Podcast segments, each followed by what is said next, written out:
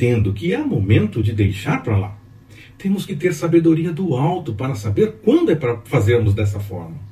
Mas há momentos que temos que ir até a última situação para estabelecermos a verdade, o correto. Paulo podia deixar para lá e não seria certo ou errado. Mas, discernindo, ele entendeu que era necessário esclarecer a situação, nos mínimos detalhes. Assim, que possamos discernir momentos em que podemos deixar para lá em algumas coisas, sem prejuízo do correto, ou quando temos que ir até o fim para estabelecer o que é certo. Que o Senhor nos dê discernimento, tanto para agir como para entender quando alguém agir perto de nós.